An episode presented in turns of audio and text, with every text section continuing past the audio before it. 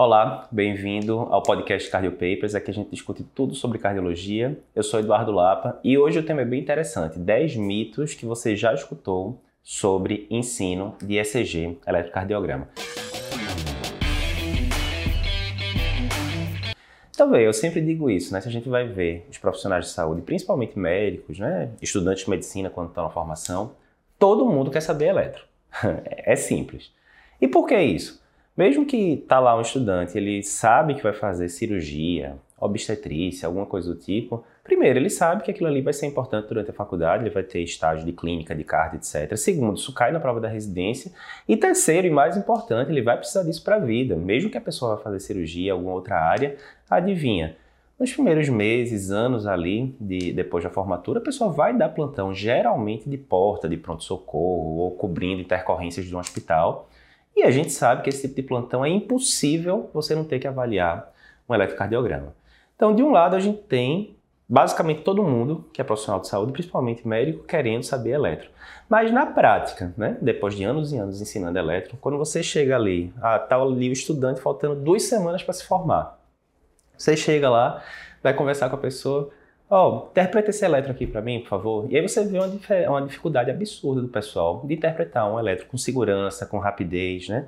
Quando sai, sai aquela coisa ali, primeiro a pessoa vai ver o ritmo, depois vai pro QRS, depois volta para a onda P, né? Não tem método, aquela confusão. Você vê que a pessoa não está dominando a parada. A maioria dos médicos formados não tem segurança de interpretar ECG com segurança, com rapidez. É um fato, eu posso dizer isso depois de anos e anos ensinando elétrico. Por que que acontece, né, essa desproporção entre as pessoas quererem saber elétrico, dominar elétrico com segurança, com rapidez, e na prática, de fato, elas não conseguirem desenrolar? É isso que a gente vai discutir hoje. Primeiro mito em relação a ensino de ECG. Preciso levar jeito para aprender eletro? Eu tenho que ter algum dom especial para aprender eletro? E a resposta categoricamente é não. Vou contar uma história. A primeira lembrança que eu, que eu tenho assim em relação a eletro é, meus pais são cardiologistas, minha mãe é cardiologista pediátrica, formado no Dante, meu pai é cardiologista formado pelo não tinha nem INCO, na verdade, era a USP, né, antigamente, né? Entrou ali na primeira leva do INCO e tal. E eu me lembro que logo no começo da faculdade, terceiro período, talvez quarto período, estava vendo alguma coisa de eletro. E eu me lembro como se fosse hoje, minha mãe chegando com aqueles elétricos de tira, né? Que você tem que passar derivação por derivação. E eu me lembro ela, meu pai mostrando o eletro para ela e minha mãe fez assim, um segundo, ah, isso aqui é um Wolf Parkinson White. Em um segundo, literalmente. E eu falava, rapaz, eu queria ter esse, essa segurança, né? De dar um diagnóstico de, de um, um, diagnóstico que não é simples, né? Um diagnóstico ali intermediário, é, em um segundo.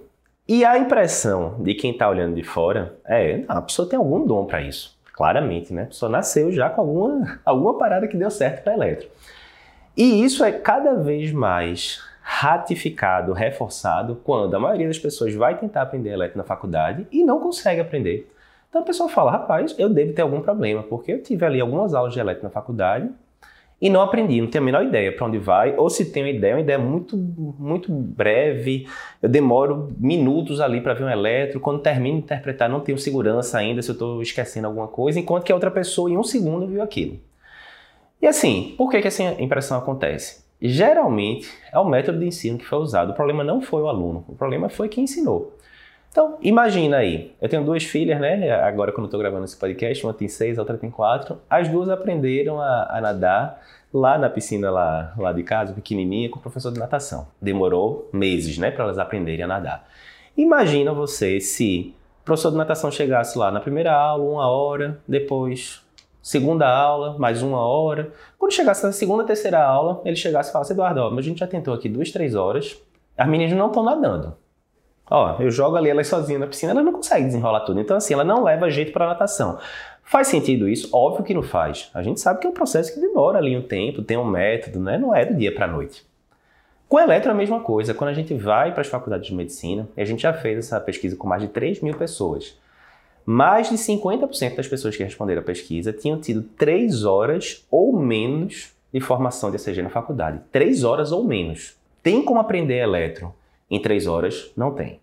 É simples, não tem, né? O assunto não é nada complicado do outro mundo, mas não tem como você aprender em três horas. Do mesmo jeito que você não vai aprender a dirigir um carro em três horas, estou dizendo carro manual, automático é mais fácil. Você não vai aprender a fazer uma redação boa em três horas. Você não vai aprender a manejar uma parada cardíaca em apenas três horas. Não vai. São coisas que demoram um pouquinho mais de tempo do que isso, né? Então, essa questão da pessoa achar, ah, eu tenho que ter um dom para aprender eletro, muitas vezes é isso, ele está com expectativas irreais. É difícil se a pessoa tem duas, três horas de contato com o método, até que tenha mais. Digamos que você tenha cinco, seis horas de aula durante a faculdade.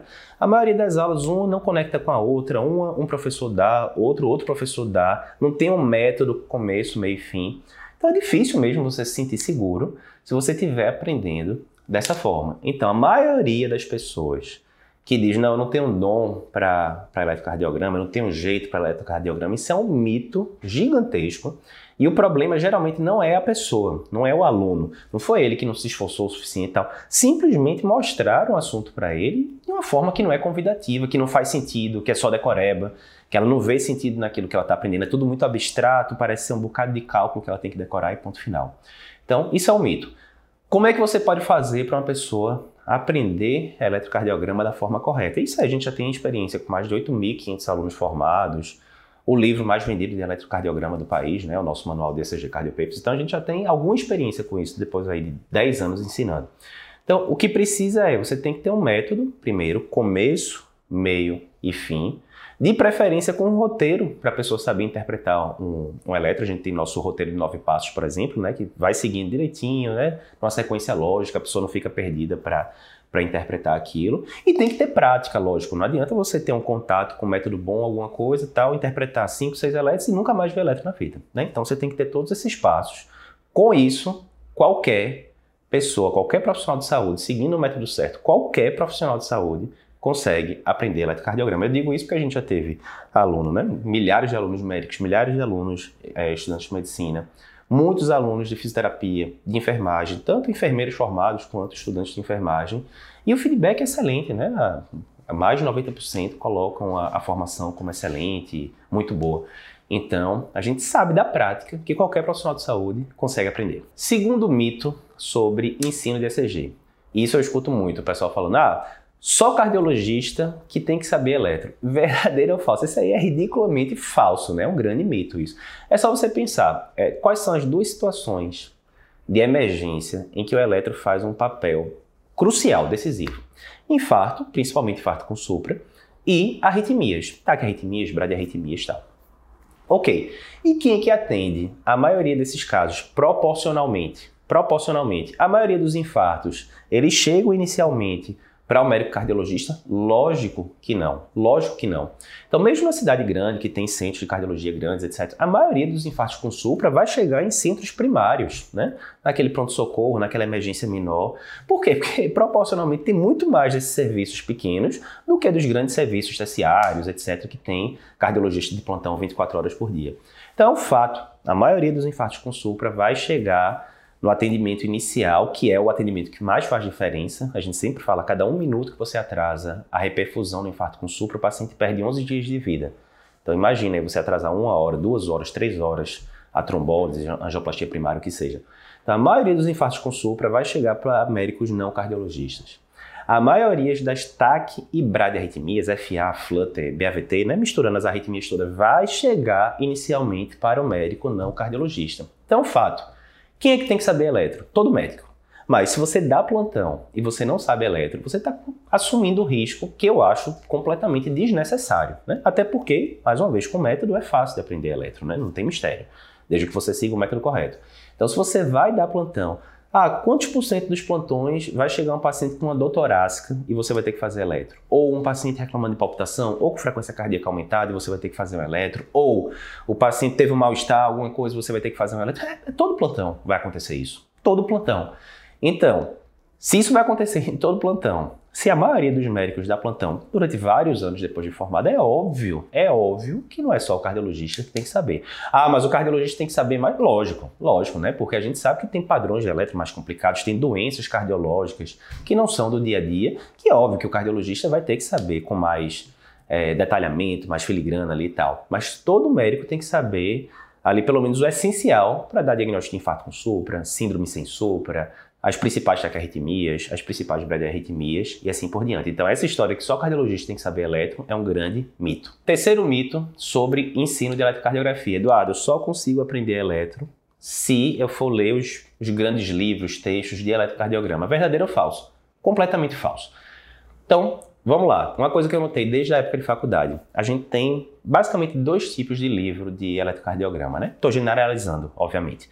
Mas na minha época de faculdade eu já observava isso. A gente tinha em um polo, a gente tinha livros que eram extremamente didáticos, né? Aquele livro que dava gosto de ler, mas que ele é, raspava só a superfície do eletrocardiograma, ele via aquela coisa básica da básica do básico, né? Como é que é o ritmo sinusal, como é que se formam as ondas, aquela coisa. Mas era um livro que dava gosto de você ler, né? Beleza. E do outro lado a gente tinha os grandes compêndios de eletrocardiografia, que eram bem completos, bem profundos, mas alguns deles até hoje eu já tentei 20 vezes literalmente tentar ler e, putz, chega ali na terceira, quarta página você fala, rapaz, é muito insalubre essa leitura, aquela coisa técnica que não flui, que não tem didática, na minha opinião. Então você vê esses dois polos, né? E daí foi que surgiu a ideia do livro da gente, o Manual de CG Cardio Papers, que terminou sendo muito bem aprovado pelo público, mais uma vez é o livro mais vendido do país, porque a gente tentou misturar as duas coisas. E se a gente conseguisse fazer um, um livro que começa do zero, a pessoa que não sabe nada vai conseguir acompanhar, que tenha didática, vai explicando sem decoreba por que aqueles traçados estão acontecendo assim por diante, mas que vá aprofundando mais, chegando no conhecimento intermediário e algumas vezes no, no conhecimento avançado. Né? Essa foi a proposta e o livro deu super bem e tal. Mas qual é o problema? Mesmo se você pegar um livro desse, como o livro do Cardio Papers, é o seguinte, o livro é muito bom, mas o livro tem 440 páginas.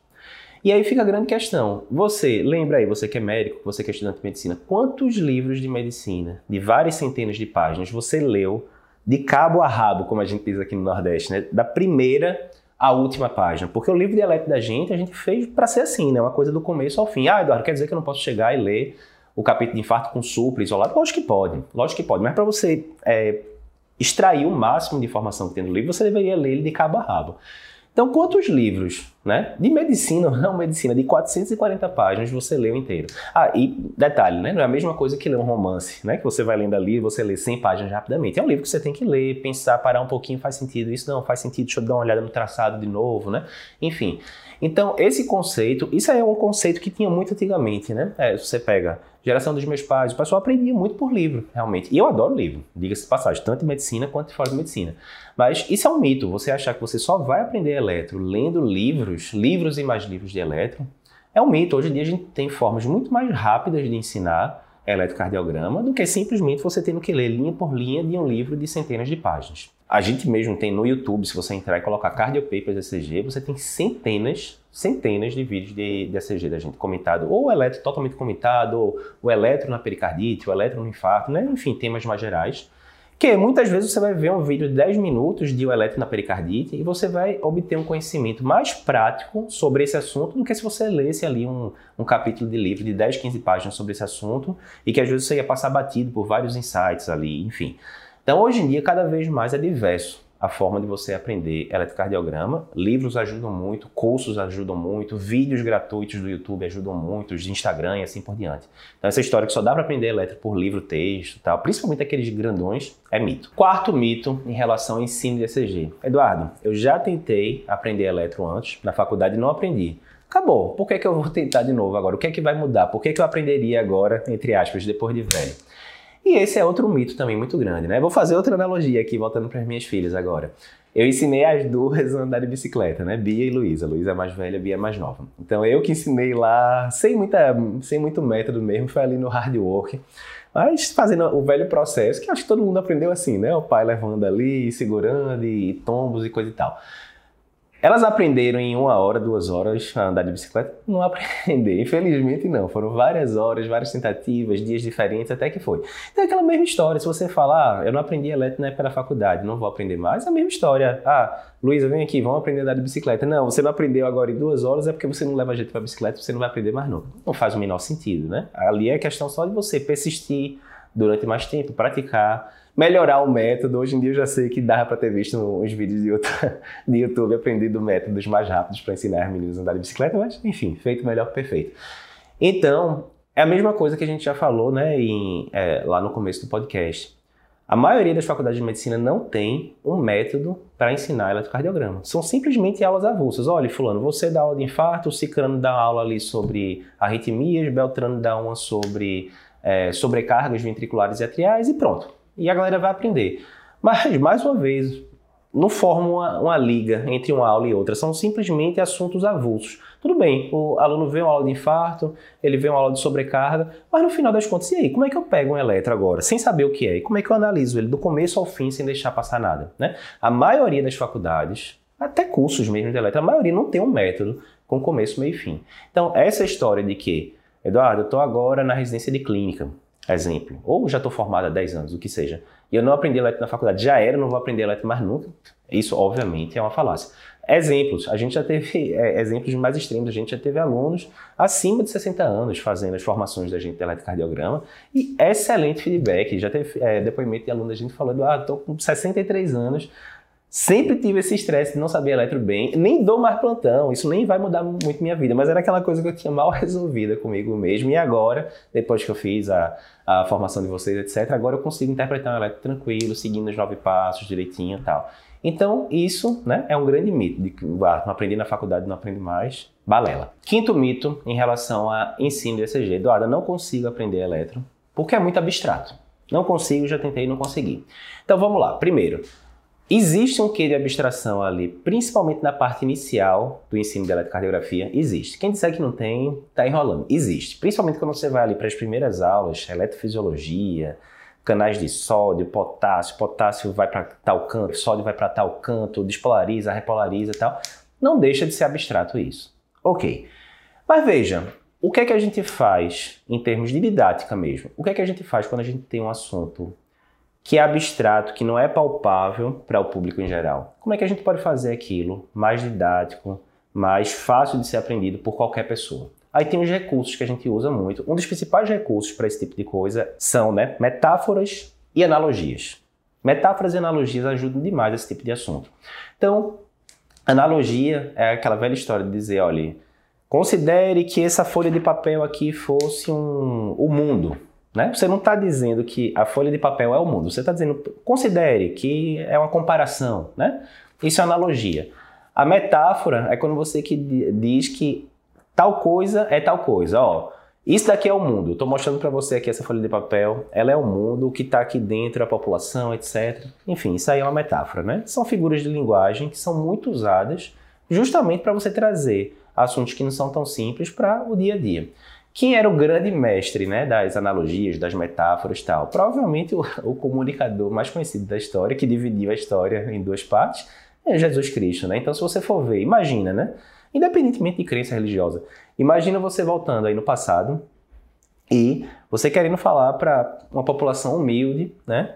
sem, muita, sem muita formação né? educacional, etc., sobre coisas como o reino dos céus, né? Para onde você vai depois que você vai morrer, vida eterna, né? A gente já está há tanto tempo escutando isso, né? Pelo fato do cristianismo estar tá tão infundido na cultura ocidental, que às vezes parece ser até mais simples. Mas pensa lá na ideia inicial. Muito difícil você falar isso, né? Para a pessoa depois de você morrer e tal. Enfim.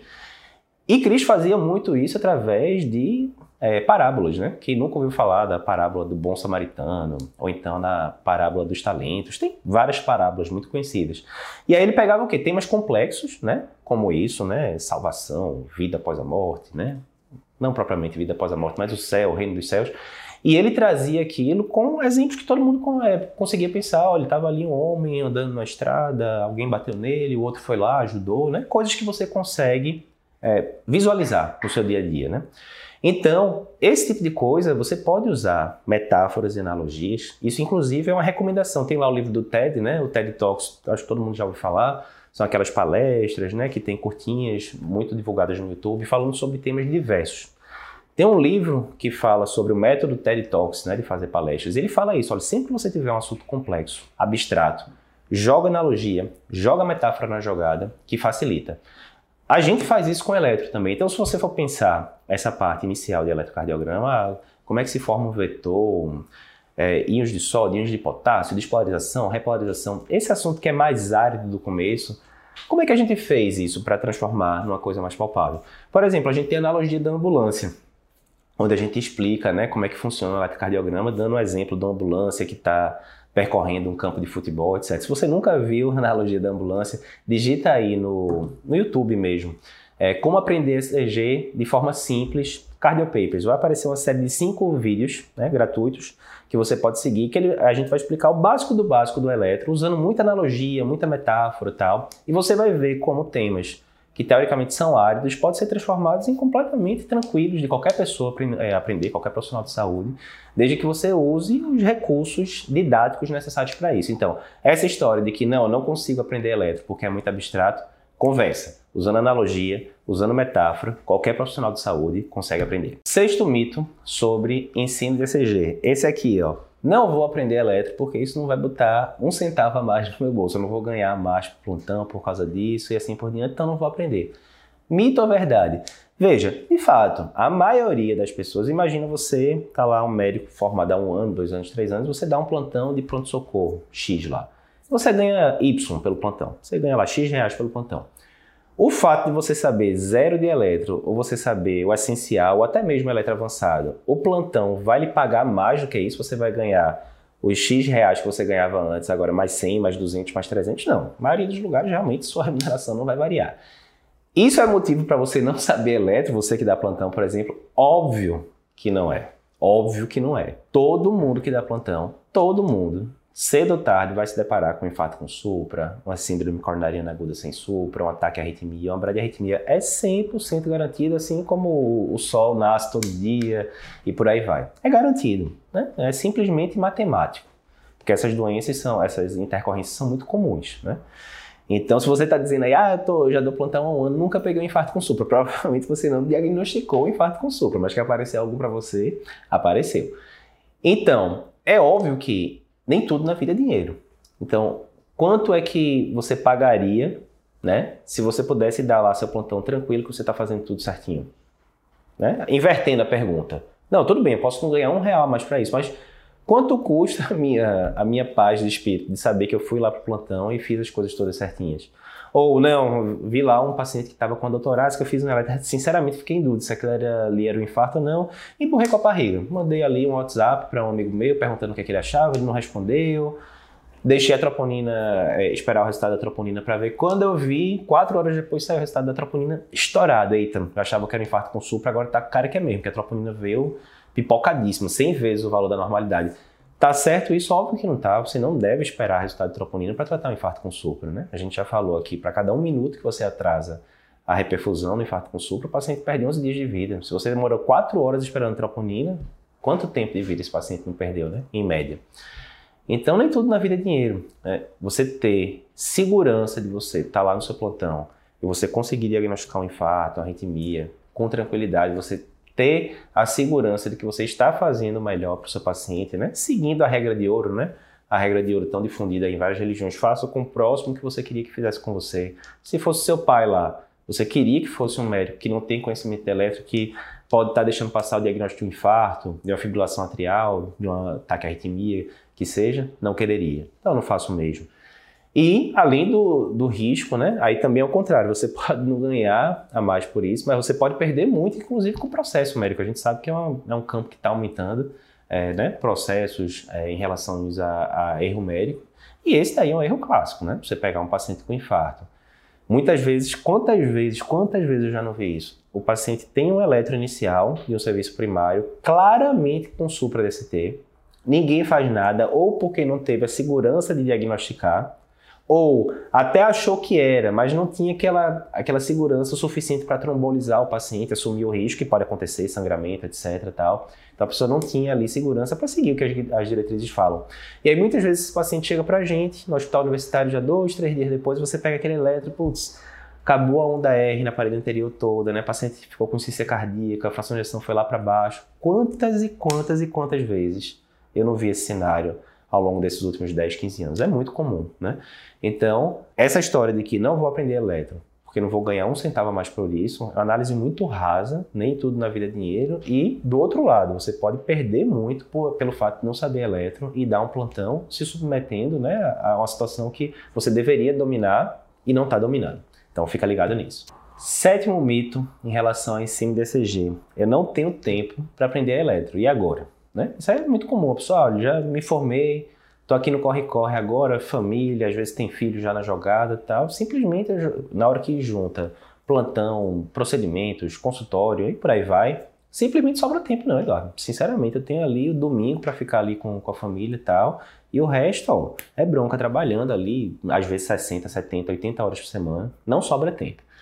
Então, será que isso é verdade ou será que é mito? Mais uma vez, mito, né? Primeira coisa, vou é, contar uma história aqui que eu acho que é bem interessante, né? Esse é um tema que eu gosto muito, produtividade, gestão de tempo, né? A gente tem até uma, um curso no Card Papers de produtividade onde eu falo muito sobre isso. Então tem um TED Talk que eu gosto bastante, que é o TED Talk do cano quebrado. Como é que é essa história? A, acho que é uma mulher que dá o TED Talk, então ela fala, olha, imagine, né, você tá lá naquela vida corrida e você não consegue tempo para nada. Não consegue, não tem uma horinha ali que dê para você encaixar alguma coisa é, a mais, sua agenda da semana está toda preenchida. Contudo, imagina que um belo dia você acorda, você mora numa casa e você descobre que tem um cano de água estourado lá no, no subsolo, né, no basement, como os americanos falam, e está inundando tudo.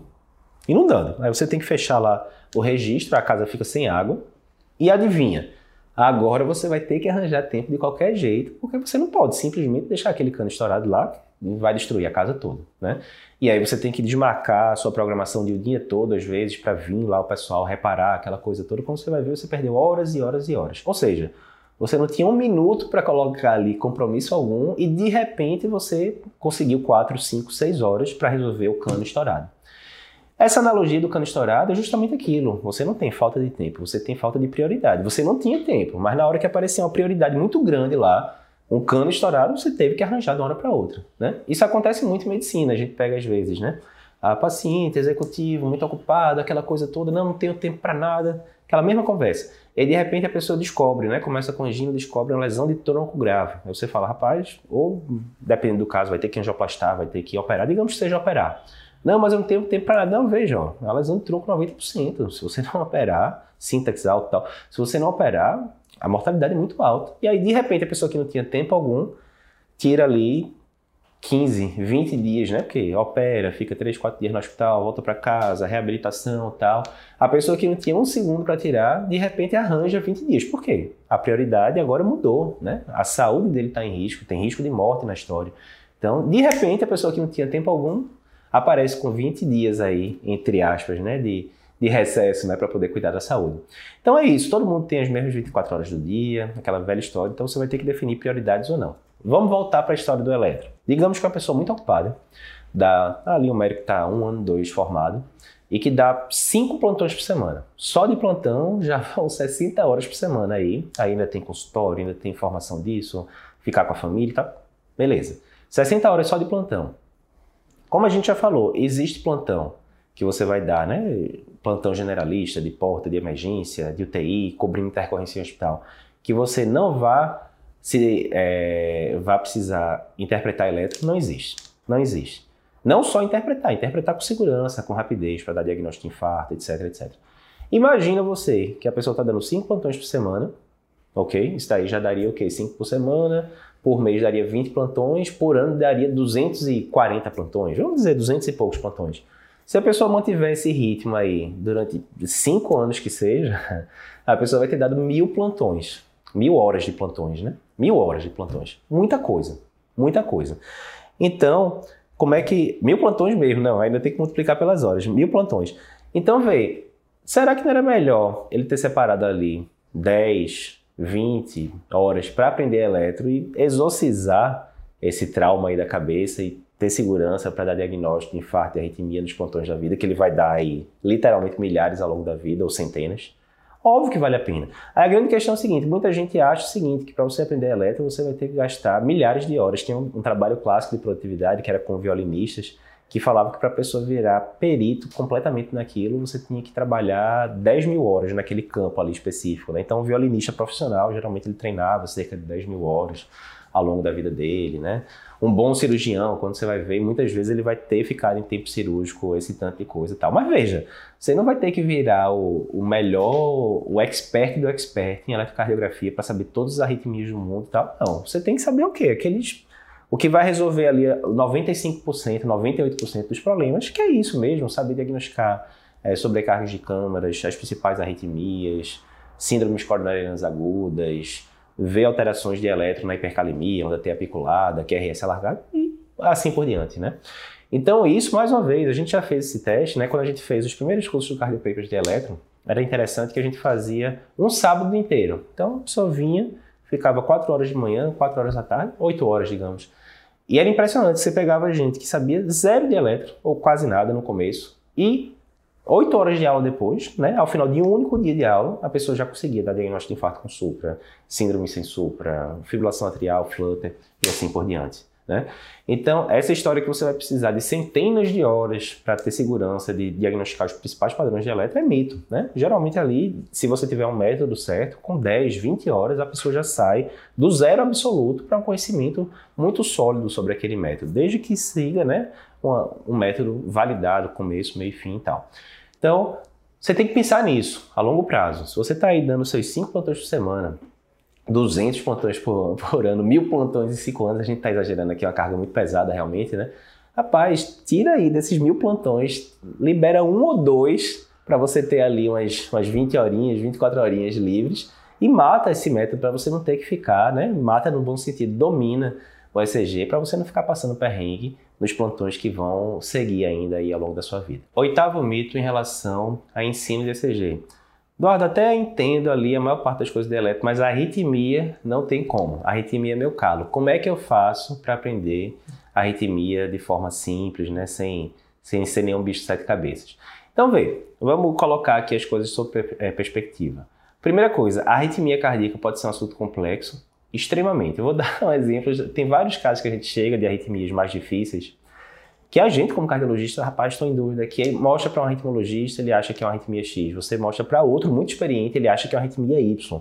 Você mostra para um terceiro e ele acha que é uma arritmia Z, ou seja, mesmo especialistas, e aí a gente está dizendo especialistas de alto calibre mesmo, mesmo entre eles, às vezes, é, eles não chegam em consenso, é muito comum isso em, em congresso de arritmia, você colocar lá casos mais difíceis e fica ali uma parte da plateia achando que é uma coisa, outra parte achando que é outra. Tem um, ritmi, é, um ritmologista muito conhecido, falecido já, que falava muitas vezes quando os residentes iam conversar lá, ele falava, rapaz, não sei, isso aí eu só vou descobrir no estudo eletrofisiológico, né? Então, a pessoa já que era um dos é, das pessoas mais conhecidas de, de arritmologia do país, tinha aquela humildade de dizer, sinceramente, aqui só pelo eletro, eu estou em dúvida, vamos para o estudo eletrofisiológico. Então, essa primeira colocação que eu estou colocando é o seguinte, né? Tem assuntos que, se você for aprofundar demais, pegar aquelas raridades, vai ser complicado mesmo para quem só trabalha com isso. Essa é a notícia ruim. A notícia boa: a maioria dos médicos não vai precisar dominar isso. Por quê? O feijão com arroz que chega ali nos plantões, até nos ambulatórios de cardiologia mesmo, né? Para o especialista já em cardiologia, 95, 98% das coisas de arritmia vai ser as arritmias mais simples, né? Taquicardia atrial, é, taquicardia sinusal, fibrilação atrial, flutter, é, taquicardia por entrada nodal, nos casos das, é, das bradiarritmias, né, BAVT, BAV de segundo grau, enfim, são as coisas básicas que todo médico tem que saber diagnosticar. Por quê? Porque no seu plantão, aquilo que a gente já falou em vídeos anteriores, não é o cardiologista que vai estar sempre lá do lado para atender um paciente com FA de alta resposta, um flutter atrial agudo, um ataque ventricular. A maioria dessas arritmias vão aparecer é, na, no primeiro atendimento para o médico não cardiologista, né?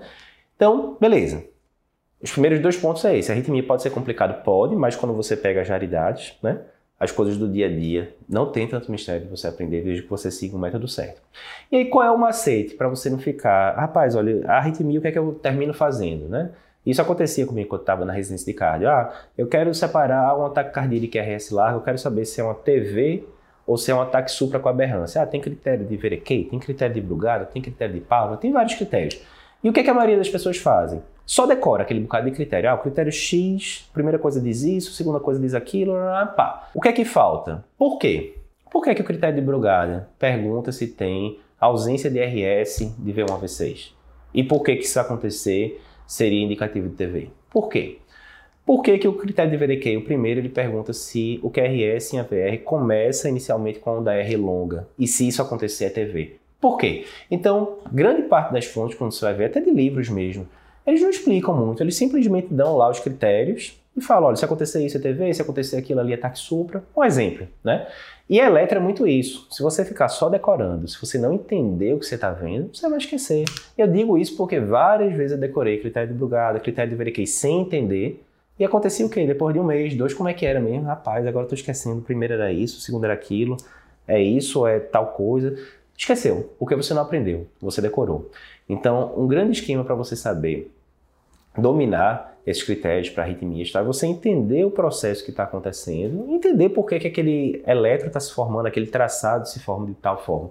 A gente faz isso é, com frequência também. Se você colocar no YouTube aí de graça mesmo, uh, cardio papers, taquicardia ventricular, cardio papers, entrada nodal, vai aparecer um bocado de vídeo da gente a gente vai explicando por que, que os traçados acontecem daquela forma. Então, resumindo, a arritmia não é para mim, é só para arritmologista, etc. É muito difícil aprender. Mito.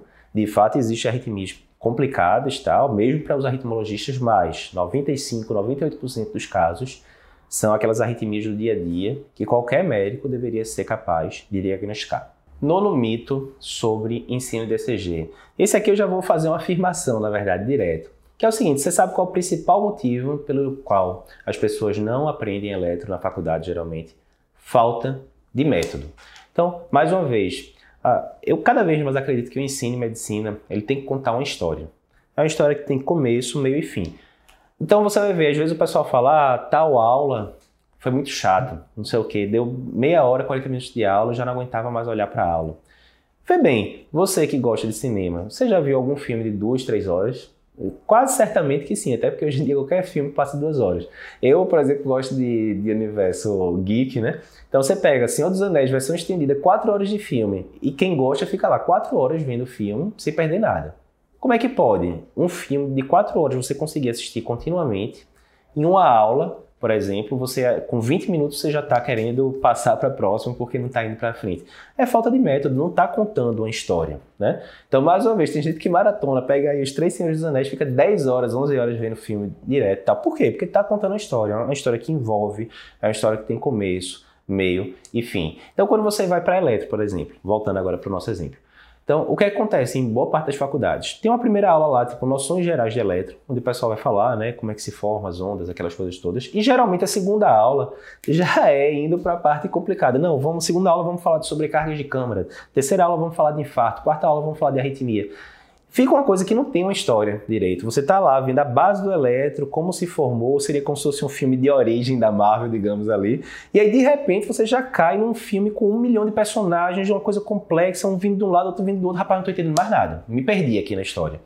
Então, o nosso método não é esse, ensinar. O nosso método é, você tem, são meio que três degraus que você tem que seguir. O primeiro degrau, e que você tem que gastar ali um bom tempo nesse, é eletro normal.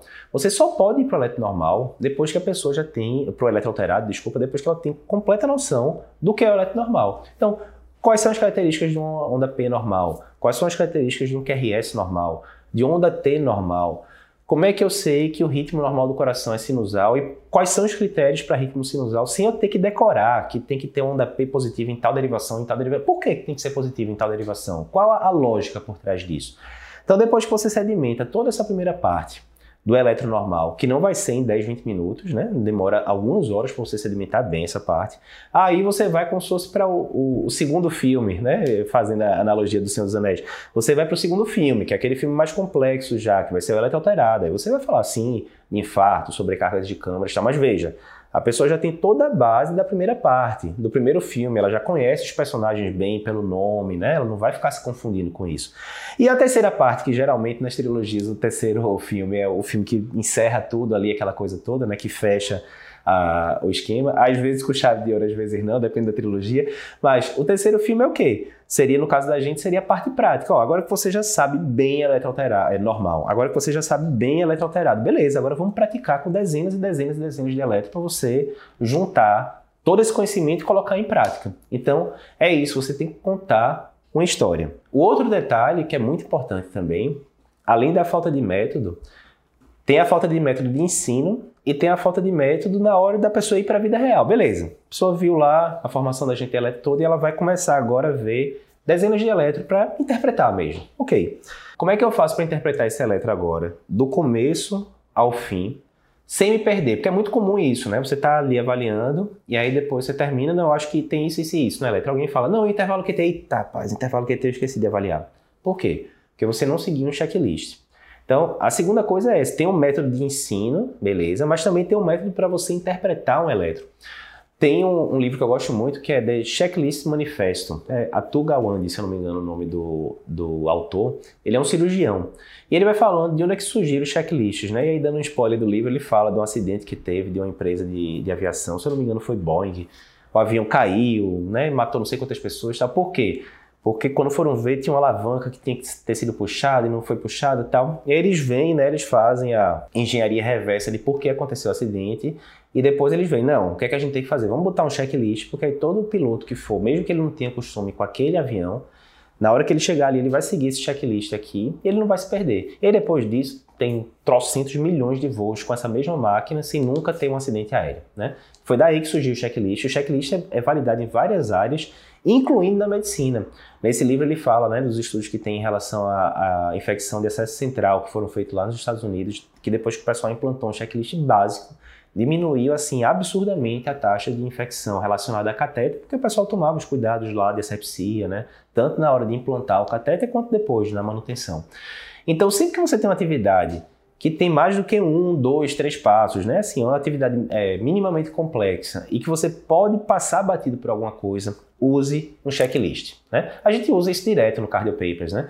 Ah, tem vários mnemônicos que a gente inventa. Ah, eu estou com um paciente com DAC crônica, quais são as medicações que eu não posso esquecer de prescrever? IEBA, I de ECA, E de estatina, B de beta-block, A de aspirina, exemplo. Ou ah, eu estou com um paciente com IC com fracionação reduzida e que não está melhorando dos sintomas com tratamento básico, IECA, beta-block, espirona, o que é que eu posso pensar? Aí tem um, um mnemônico lá, Nipri de FV, N de nitrato de dralazina, I de vabradina, e aí por aí vai. A gente vai colocando né, a indicação de cada um, porque senão, imagina, né? Várias opções ali, você pode esquecer que aquele paciente tinha indicação de um ressincronizador, esquecer que aquele paciente tinha indicação do CDI. Se você não tem um checklist para seguir, a chance de você esquecer alguma dessas coisas é enorme, né? Principalmente você atendendo dezenas de pacientes num dia. Com eletro não é diferente. Então muita gente esquece de ver intervalo QT. Muita gente esquece de ver, eita, será que tinha sobrecarga de ato direita? Eu não vi, eu vi se tinha sobrecarga de ato esquerdo, mas ato direito eu esqueci. Pois é, vai esquecer mesmo se você não tiver o um método. Então, por isso que a gente, no Cardiopaper, a gente usa né, um método de nove passos para interpretar um eletro. Você também tem aula no YouTube da gente falando sobre isso, enfim. Então a gente segue o, o, roteiro de nove passos. Ah, Eduardo, por que são nove? Por que, que não são sete? Por que não são oito? Porque foi assim que a gente quis. Tem outras escolas que usam método de cinco passos, de sete passos, né? Não existe certo ou errado. O importante é você ter um checklist que você esteja habituado e que você use ele toda vez. Então, falta de método é o principal problema no ensino de eletro. Último mito em relação ao ensino DCG é o seguinte, Eduardo. Não aprendi eletro na faculdade, vou aprender eletro agora, depois de velho, entre aspas. E isso é um mito, dá para aprender elétrico em qualquer época da vida. A gente já comentou isso em, em, outro, em outro mito daqui dos 10 mitos do ensino DCG, mas só ratificando, né? Tem algumas coisas que, de fato, quanto mais nova a pessoa, mais fácil é de ela assimilar. Exemplo, falar uma nova língua, né? É muito mais simples você colocar uma criança de 2, 3, tem um bocado de estudo mostrando já isso você é, colocar uma criança de 2, 3 anos que está aprendendo ainda né, a, a, linguagem, você colocar ela numa escola é, bilíngue, por exemplo, onde ela já vai começar a ter contato com duas línguas ao mesmo tempo e vai assimilando as duas com tranquilidade, do que a pessoa aprender a falar uma outra língua com 70 anos, por exemplo. Né? Então, tem estudos mostrando claramente que você comparando criança com, com idosos em relação a vários é, instrumentos musical também, tem uma diferença razoável né, entre essas duas faixas de vida. Contudo, se você pegar, não, é, eu vi elétrico na faculdade quando eu tinha, sei lá, 22, 23 anos. Não aprendi, o método da faculdade não era bom, eu também não fui muito atrás de outras fontes, enfim, não aprendi. E agora, sei lá, eu tô com 40 anos, dou plantão ainda, me incomoda não saber aquilo, não tenho segurança para dar diagnóstico de infarto com supra, por exemplo, já deixei de trombolizar vários casos por causa disso e tal. Sinceramente, você está aprendendo elétrico com 23 ou 40 anos, não vai fazer muita diferença. Mais uma vez, a gente já teve vários alunos acima de 60 anos no curso de eletrocardiografia que mandaram para a gente né, depoimento, olha, eu nunca tinha aprendido eletro ao longo da vida e agora com 63 anos que eu fui dominar a parada, não tenho medo mais, enfim. a gente fica muito feliz com isso.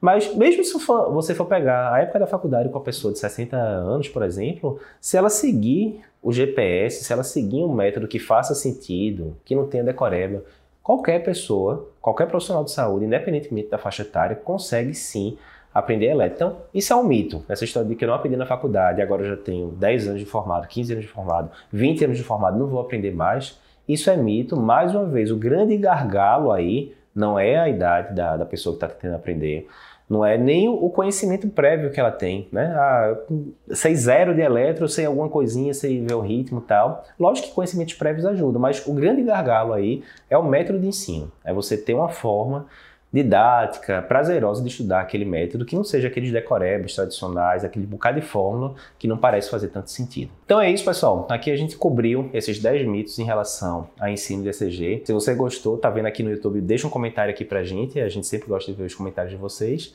E se você tá pelo podcast, não esquece, pega aqui esse episódio do podcast, compartilha com outras pessoas e vai difundindo aí o podcast do Cardio Papers. Obrigado e até a próxima.